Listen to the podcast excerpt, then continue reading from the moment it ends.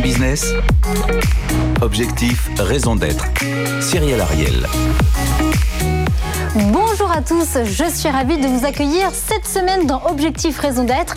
Nous allons voir concrètement quelles sont les nouvelles tendances pour ameubler son intérieur pour qu'il soit plus éco-responsable. Nous recevons alors la directrice générale de Maison du Monde et face à elle, le challenger de la semaine, c'est un jeune entrepreneur qui a fondé Gobius et nous aurons également le débrief de la Camif. On rentre tout de suite dans le cœur du sujet. Ils sont là, ils sont trois et ils s'engagent. BFM Business. Objectif, raison d'être. Les entreprises face aux défis de la RSE. Nous sommes ravis, c'est la première fois que nous accueillons dans cette émission donc la directrice générale de Maison du Monde, Julie Valbaum, avec également un entrepreneur à impact, Mathieu Lucassi. Alors on va tout de suite rentrer dans le vif du sujet. Maison du Monde, ça y est, après 18 mois de co-création, de concertation, d'essésite, vous sortez votre raison d'être. Absolument, et j'ai le grand plaisir de te l'annoncer en direct. Tu es le, premier média sur lequel nous nous, l'exprimons. Nous sommes ravis sur voilà. FM Business. Notre raison d'être, c'est inspirer chacun à s'ouvrir au monde pour créer ensemble des lieux de vie uniques, chaleureux et durables. Alors avec ça, du coup, est-ce que c'est une raison d'être? Vous réfléchissez, parce qu'après on a le débrief quand même du monsieur entreprise à mission, mm. à l'inscrire dans vos statuts et peut-être aussi, peut-être à, songer à une entreprise à mission ou encore euh, à la certification Bicorp. Tu as raison, la raison d'être n'a de matérialité que si elle se décline dans des éléments de preuve. Ça prend du temps, on sait. Et c'est pourquoi on a mis 18 mois, parce qu'on voulait vraiment définir des feuilles de roue dans tous les métiers à l'aune de cette raison d'être. Et la gouvernance fait partie de ces enjeux. Comment est-ce qu'on suit la réalisation de cette raison d'être dans le temps? Donc nous, on a déjà pris plusieurs décisions. La première, c'est qu'on met des objectifs et des rémunérations associées sur des enjeux RSE à l'ensemble des gens du, du comité exécutif notamment, également dans les plans d'intéressement à long terme. Et on vient de créer au niveau du conseil d'administration un comité RSE qui veillera à la réalisation de la raison d'être. Vous avez mis une comité de, voilà, un comité de RSE dans, dans le board, c'est ça? Voilà, et ce comité euh, étudiera la question euh, d'inscrire ou non la raison d'être dans les statuts. Ça fera partie de ses premiers sujets de réflexion. Alors Mathieu Lucassi, vous, vous, vous venez de naître, entre guillemets, quand vous voyez que le mastodonte Maison du Monde voilà, commence véritablement à, on va dire, à officialiser ses engagements, parce qu'ils en ont, ils ont déjà une fondation, etc. Ça vous parle? Oui, je trouve ça très intéressant et d'ailleurs j'en profite pour vous féliciter. Je trouve que c'est intéressant dans ce qu'on a entendu d'essayer d'allier en fait objectif économique, objectif aussi RSE, de montrer que la RSE en fait c'est pas toujours soit quelque chose en plus de l'activité de l'entreprise, mais que ça peut aussi devenir un acteur, enfin plutôt un vecteur de compétitivité pour une entreprise. Je trouve ça assez assez important de relier en fait euh, les objectifs au, euh, à la rémunération par rapport euh, aux enjeux RSE de l'entreprise. Pas de questions? Pas pour l'instant. D'accord. On continue maintenant. Donc, bien évidemment, il y a un enjeu qui est primordial, surtout quand on a un acteur comme le vôtre d'ameublement responsable. C'est le sujet des forêts.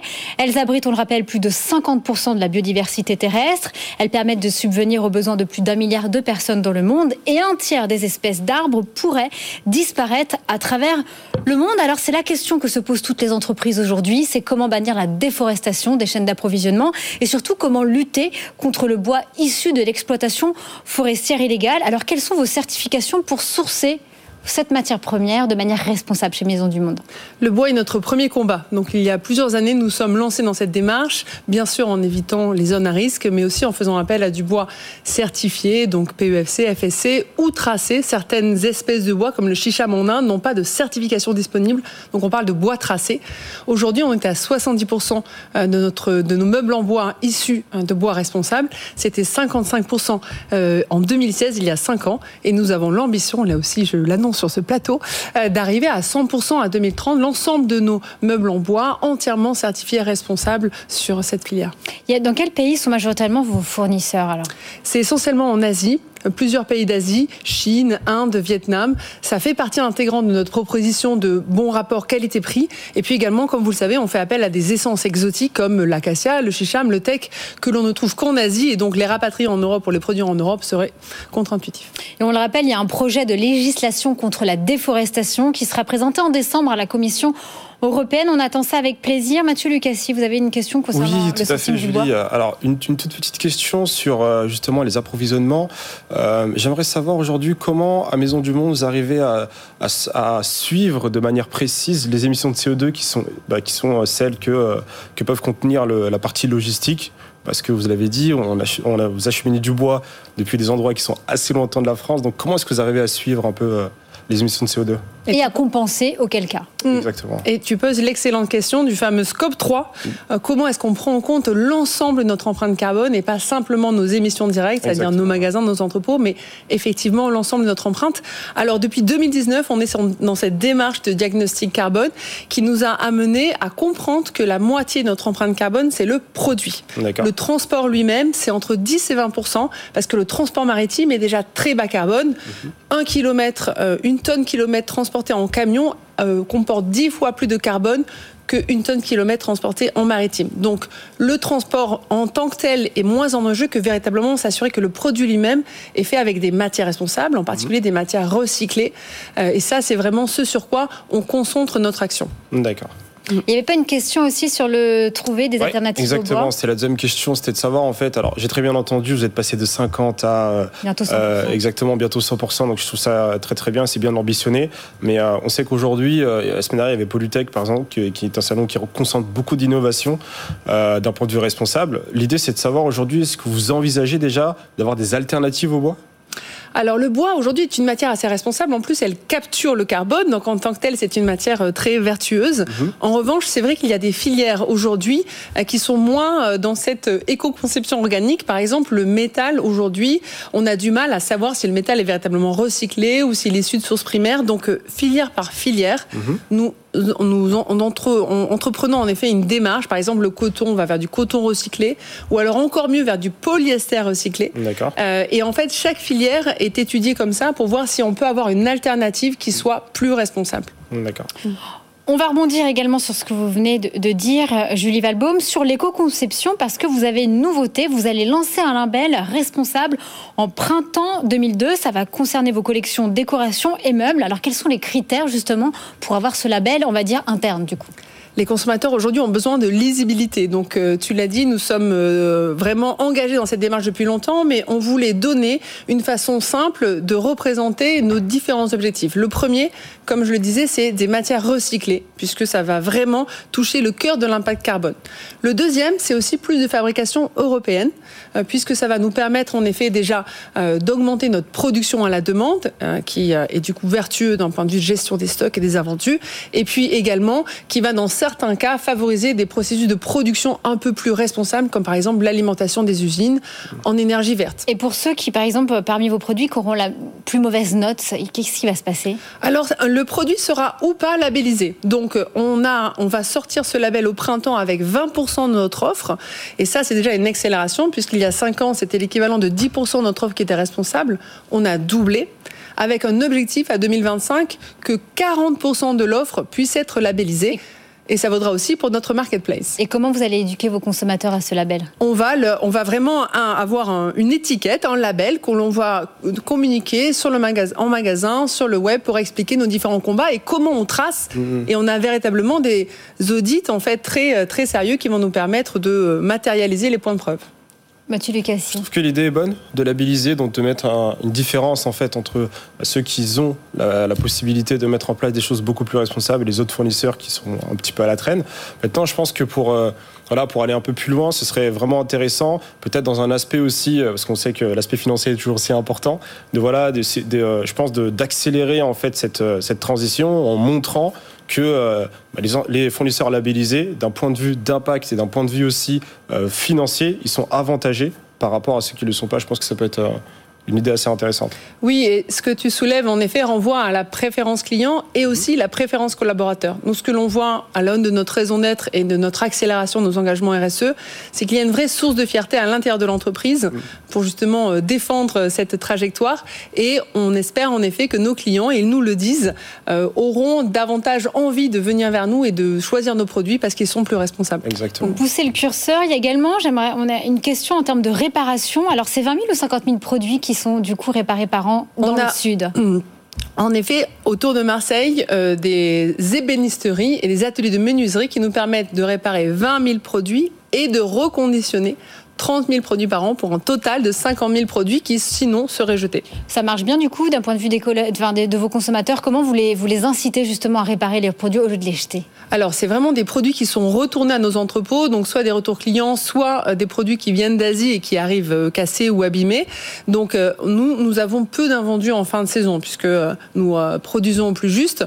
Et les peu d'invendus que nous avons, nous avons structuré une action avec Emmaüs ou le Secours Populaire pour justement permettre de à tous ces produits de trouver une seconde maison, si je, si je puis dire. Et donc, en effet, ce, ce, ce, ce, problème est assez bien adressé chez Maison du Monde. Parce que concernant, on en a parlé d'ailleurs, euh, il y a la loi AGEC qui va forcément rendre obligatoire de ne plus justement euh, détruire ces invendus. Donc, vous, du coup, vous allez faire des dons à des associations, c'est ça? Alors, on le fait déjà. Donc, nous, on est vraiment en position de ne détruire aucun invendu. C'est vrai que sur les dernières années, on a accéléré sur la décoration. Donc, maintenant, on fait appel, grâce à nos magasins, à des ressourceries, des associations locales pour récupérer en effet les invendus de décoration.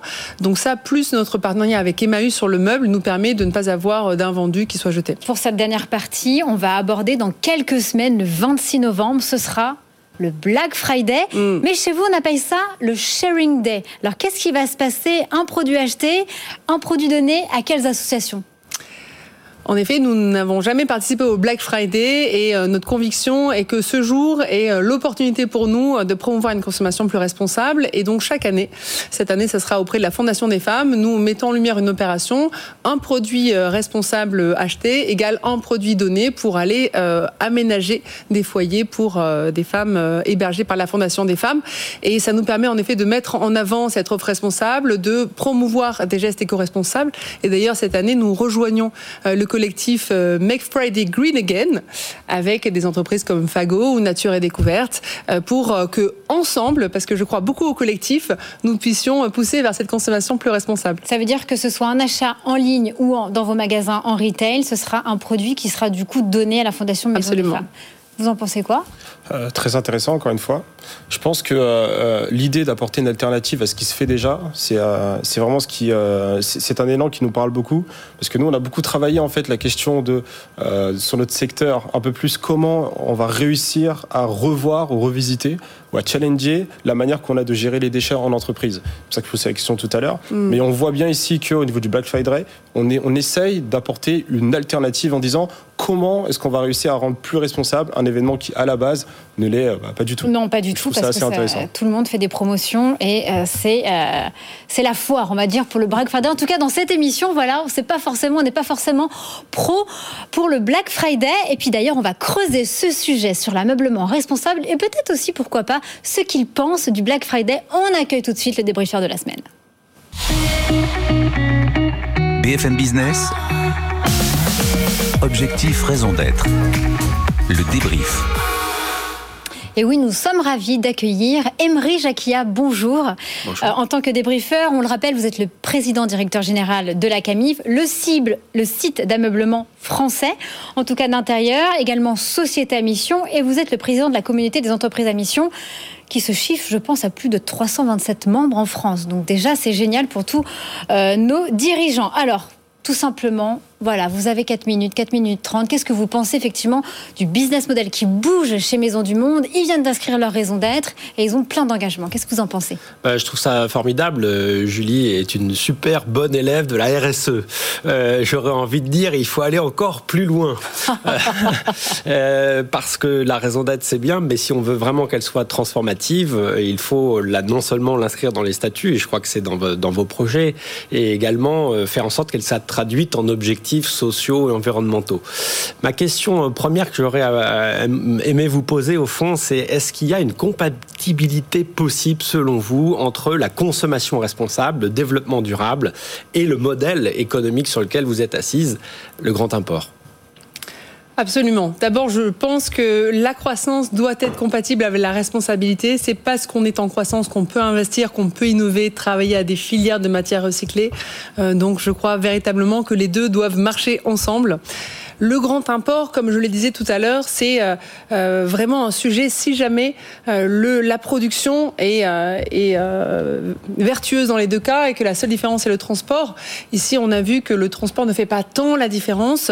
Véritablement, ce qui est important, c'est comment le produit est fabriqué, ce qu'il contient et, et comment vraiment les usines fonctionnent. Donc c'est à l'aune de cela que nous regardons en effet dans quelle mesure on peut, on doit rapatrier certaines catégories de produits.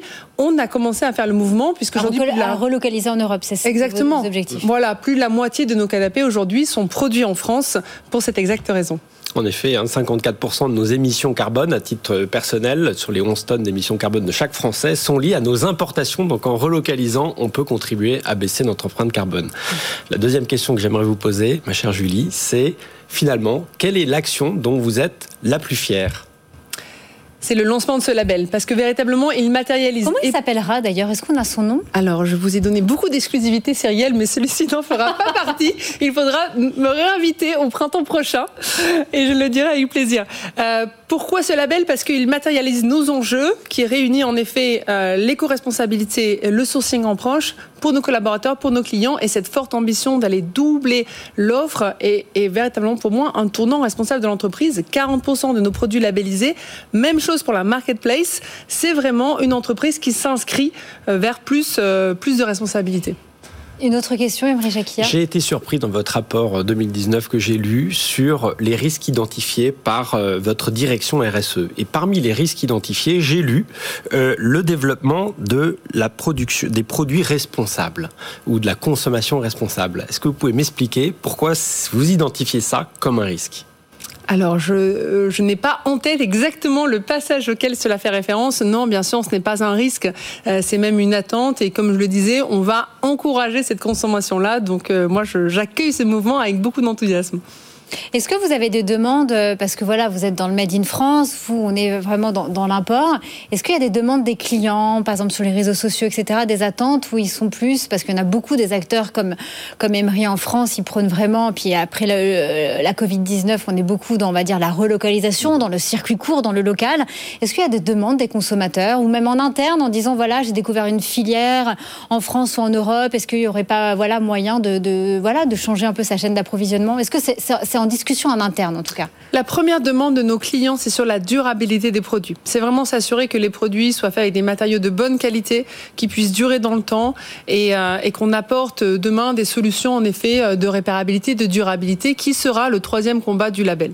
Euh, maintenant, la localisation véritablement de la production est moins une demande prégnante des consommateurs aujourd'hui. Ça reste quelque chose qui est en effet, notamment après la Covid, un sujet d'actualité, mais dans les, sondages que l'on peut faire, c'est pas la première demande. Vous n'êtes pas forcément les mêmes ah, Je ne suis pas du tout d'accord pour le coup. Je pense que la première attente des clients, c'est de savoir d'où ça vient, comment c'est fabriqué, dans quelles conditions sociales et environnementales. Et les consommateurs aujourd'hui, on le voit, hein, se tournent et privilégient le local comme une des premières façons de consommer responsable. Je partage le besoin de transparence, hein. euh, tout à fait. Euh, la, la, traçabilité à la fois de la matière, du processus de production et aussi des conditions sociales de production, ça c'est une vraie attente. Donc nous, on a véritablement renforcé nos audits. On fait 150 audits sociaux par maintenant. 20% de nos fournisseurs sont mis en trajectoire de progrès. Donc cette transparence, on l'apporte au niveau du social et de l'environnemental. Bon, merci beaucoup. En tout cas, non, mais c'est très intéressant d'avoir deux acteurs en France, un Made in France avec de l'import, etc. Et tous les deux, en tout cas, vous avez, euh, vous défendez en tout cas votre business model et c'est très bien. Et on va passer tout de suite à l'impact de la semaine. BFM Business. Objectif, raison d'être. L'impact de la semaine très rapidement, effectivement, un impact, peut-être que vous les connaissez, c'est la marketplace, la brocante en ligne, on en parlait dans cette émission, qui s'appelle Sellency. Son but, c'est de démocratiser l'unique, le beau et le durable avec la, vente de pièces de mobilier de décoration de seconde main. C'était lancé quand même en 2014 et le 26 novembre prochain, le jour donc du Black Friday, eh bien, Sellency a décidé de faire sa quatrième édition du Green Friday, c'est-à-dire une journée sans promotion et dédiée à l'éveil et à l'engagement écologique Très rapidement, Julie Valbaum, quand on voit justement des jeunes acteurs, enfin quand même qui ont plus de 7 ans, J'adore le modèle Celency, euh, donc je serais ravie qu'un jour on puisse les accueillir sur notre marketplace. C'est en effet un très bon modèle qui en plus permet de digitaliser cette magnifique activité de la brocante. Mathieu Lucassi. Encore une fois, on est vraiment dans l'apport d'une on va dire une alternative au Black Friday actuel et, euh, et du coup on me disait tout à l'heure qu'il est vraiment anti-écologique. Donc moi je, je félicite. Et qu'est-ce qu'on fait cette année, monsieur Emery Jacquilla, avec Euh, la pour, et le Black Friday? Pour la cinquième année, on va boycotter Black Friday. Fait Cette année, on va diffuser des bisous, euh, On- des, un maximum de bisous. Euh, Le la site méthode. ne marchera plus? Le site ne la- marchera plus? On ne pourra plus commander sans, sans faire un bisou, c'est-à-dire se poser cinq questions essentielles. Est-ce que j'en ai vraiment besoin immédiatement? Est-ce que j'ai pas un produit similaire? D'où il vient? Est-ce qu'il est utile? Et est-ce qu'il est socialement responsable? Eh bien, on a hâte de voir ça. Le bisou day, le le sharing day, le green, green Friday. En tout cas, merci beaucoup à mes trois invités, Julie Valbaum, Mathieu Lucassi et Imri Jacquia. C'était vraiment inspirant et passionnant. J'espère que c'était le cas pour nos auditeurs et téléspectateurs fidèles. Merci beaucoup à vous trois. Je vous souhaite à tous un très bon week-end. À bientôt. BFM Business. Objectif, raison d'être. Les entreprises face au défi de la RSE.